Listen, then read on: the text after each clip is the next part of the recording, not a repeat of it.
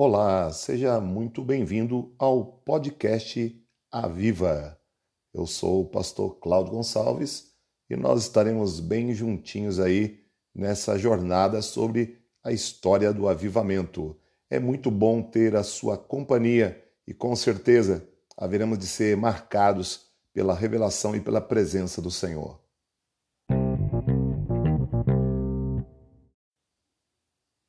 História do Avivamento, episódio de número 3. Ano de 64, um incêndio de copos e corações.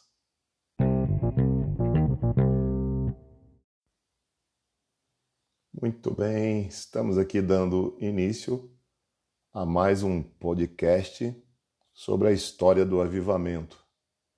E hoje nós estaremos nesse episódio de número 3 discorrendo sobre esse avivamento no ano de 64, praticamente aí 31 anos mais ou menos depois da, da morte do nosso Senhor Jesus Cristo, em que nos anos subsequentes houve o avivamento sendo vivenciado pela igreja primitiva e Hoje nós estamos dando sequência falando sobre esse ano de 64, um incêndio de copos e corações.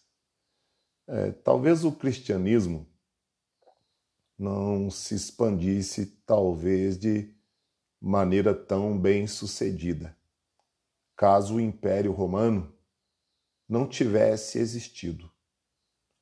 Podemos dizer que o Império Romano era um tambor de gasolina à espera da faísca da fé cristã. Os elementos unificadores do império acabaram ajudando, colaborando, contribuindo para a expansão do evangelho, das boas novas que foram trazidas através do nosso Senhor Jesus Cristo. É, com as estradas romanas, as viagens ficaram mais fáceis do que nunca. As pessoas falavam o grego por todo o império e o forte exército romano mantinha a paz.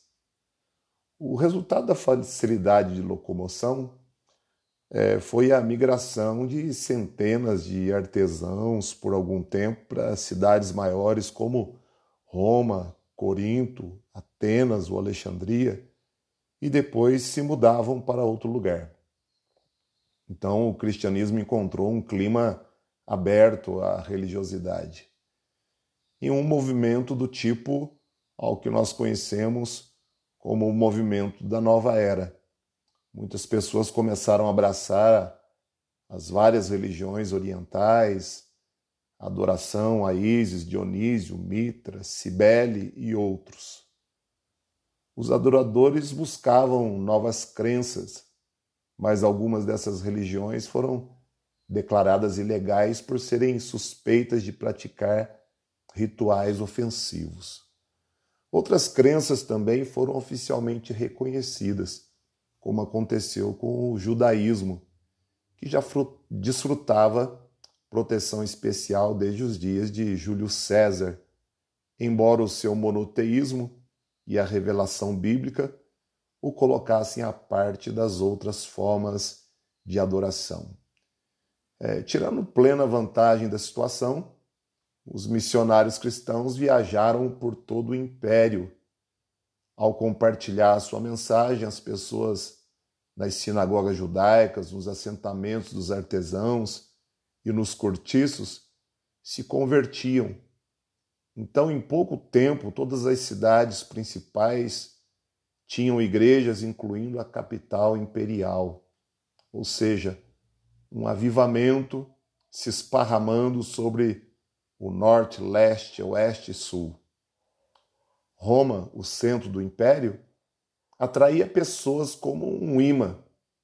Paulo quis visitar Roma, encontramos isso relatado em Romanos 1, versículos de 10 a 12, e na época escreveu sua carta à igreja romana, vemos que ele já saudava diversos cristãos romanos pelo nome. Romanos capítulo 16, versículos de 3 a 15. Talvez porque já os tivesse encontrado em suas viagens. Paulo chegou a Roma acorrentado. O livro do Atos dos Apóstolos termina narrando que Paulo recebia convidados e os ensinava em sua casa, onde cumpria a pena de prisão domiciliar ainda que de certa forma não vigiada. A tradição também diz que Pedro passou algum tempo na igreja romana. Embora não tenhamos números precisos, podemos dizer que, sob a liderança desses dois homens, a igreja se fortaleceu, recebendo tanto nobres e soldados quanto artesãos e servos. Durante três décadas, os oficiais romanos achavam que o cristianismo era apenas uma ramificação do judaísmo, uma religião legal, e tiveram pouco interesse em perseguir a nova seita judaica. Muitos judeus, porém, escandalizados pela nova, nova fé, partiram para o ataque, inclusive tentando envolver Roma no conflito. O descaso de Roma pela situação pode ser visto no relato do historiador romano Tácito, ele relata uma confusão entre os judeus instigada por um certo Crestus, ocorrido em um dos cortiços de Roma. Tácito pode ter ouvido errado, mas parece que as pessoas estavam discutindo sobre Cristos, ou seja, Cristo. Por volta de 64 depois de Cristo, alguns oficiais romanos começaram a perceber que o cristianismo era substancialmente diferente do judaísmo. Os judeus ortodoxos tradicionais rejeitavam o cristianismo e cada vez mais pessoas viam o cristianismo como uma religião ilegal. A opinião pública pode ter começado a mudar em relação à fé nascente, até mesmo antes do incêndio de Roma. Embora os romanos aceitassem facilmente novos deuses, o cristianismo não estava disposto a partilhar a honra com outras crenças. Quando o cristianismo desafiou o politeísmo, tão profundamente arraigado de Roma, o Império Romano contra-atacou. Em 19 de julho, ocorreu um incêndio em uma região de trabalhadores de Roma. O incêndio se prolongou por sete dias consumindo um quarteirão após o outro dos cortiços populosos. De um total de 14 quarteirões, 10 foram destruídos e morreram muitas pessoas. A lenda diz que o imperador romano Nero dedilhava um instrumento musical, enquanto Roma era destruída pelas chamas. Muitos de seus contemporâneos achavam que Nero fora o responsável pelo incêndio. Quando a cidade foi reconstruída, mediante o uso de altas somas do dinheiro público, Nero se apoderou de grande extensão de terra e construiu ali os palácios dourados. O incêndio pode ter sido a maneira rápida de renovar a paisagem urbana. Objetivando desviar a culpa que recaíra sobre si, então o imperador criou um conveniente bode expiatório, os cristãos. Eles tinham dado início ao incêndio, acusou o imperador. E como resultado, Nero jurou perseguir e matar os cristãos. A primeira onda da perseguição se estendeu de um período pouco posterior ao incêndio de Roma até a morte de Nero em 68 depois de Cristo.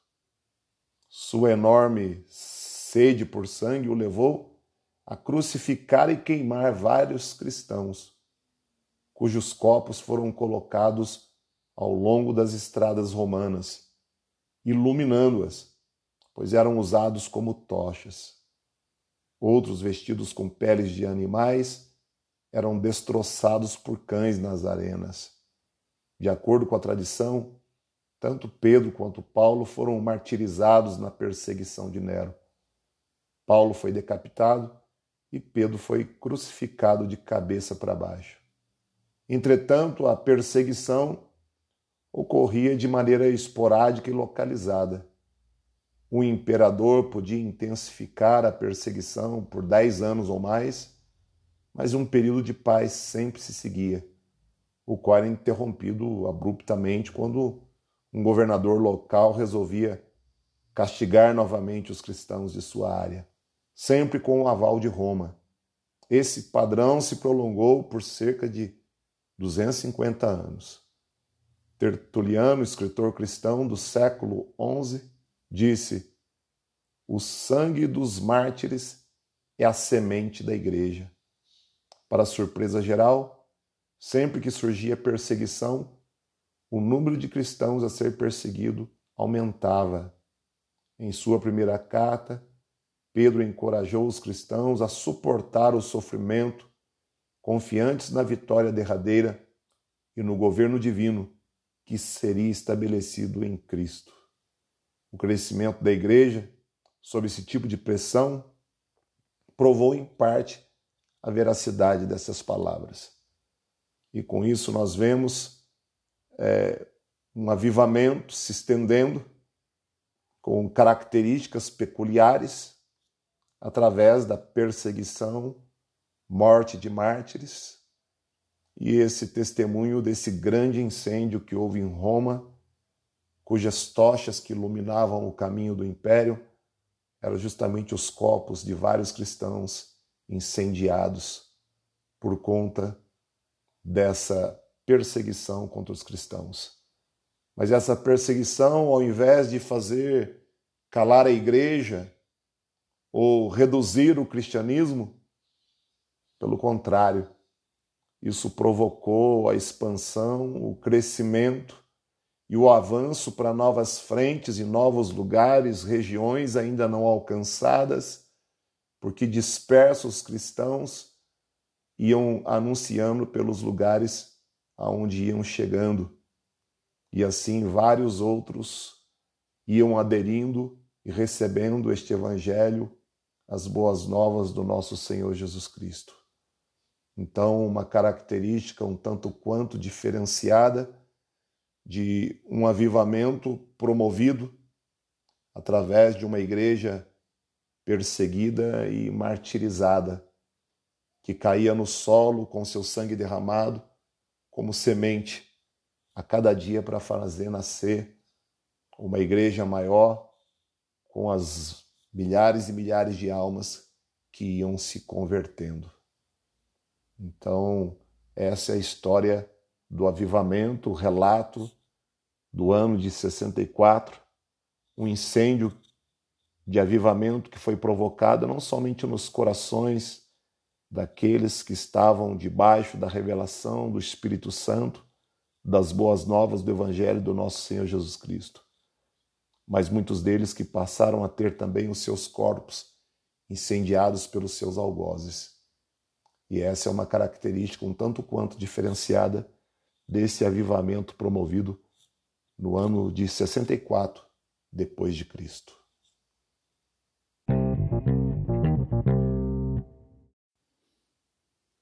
Assim chegamos ao final de mais um episódio, o episódio de número 3, ano de 64, um incêndio de copos e corações.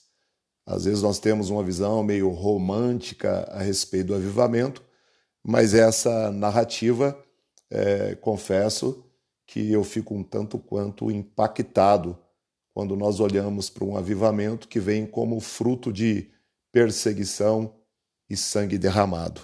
Que isso possa nos fazer refletir e valorizar as boas novas da parte de Deus que tem chegado até nós e alcançado os nossos corações. Espero que você tenha sido abençoado. Continue aí seguindo e com certeza o episódio de número 4 trará mais conhecimento e compreensão para cada um de nós da história do avivamento.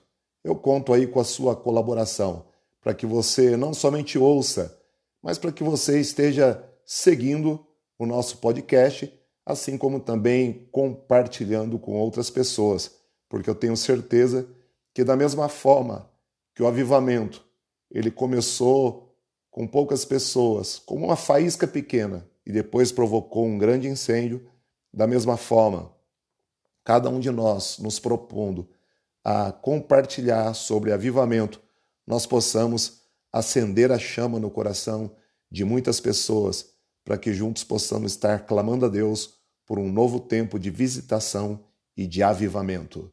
Obrigado pela sua companhia, um grande abraço, Deus abençoe.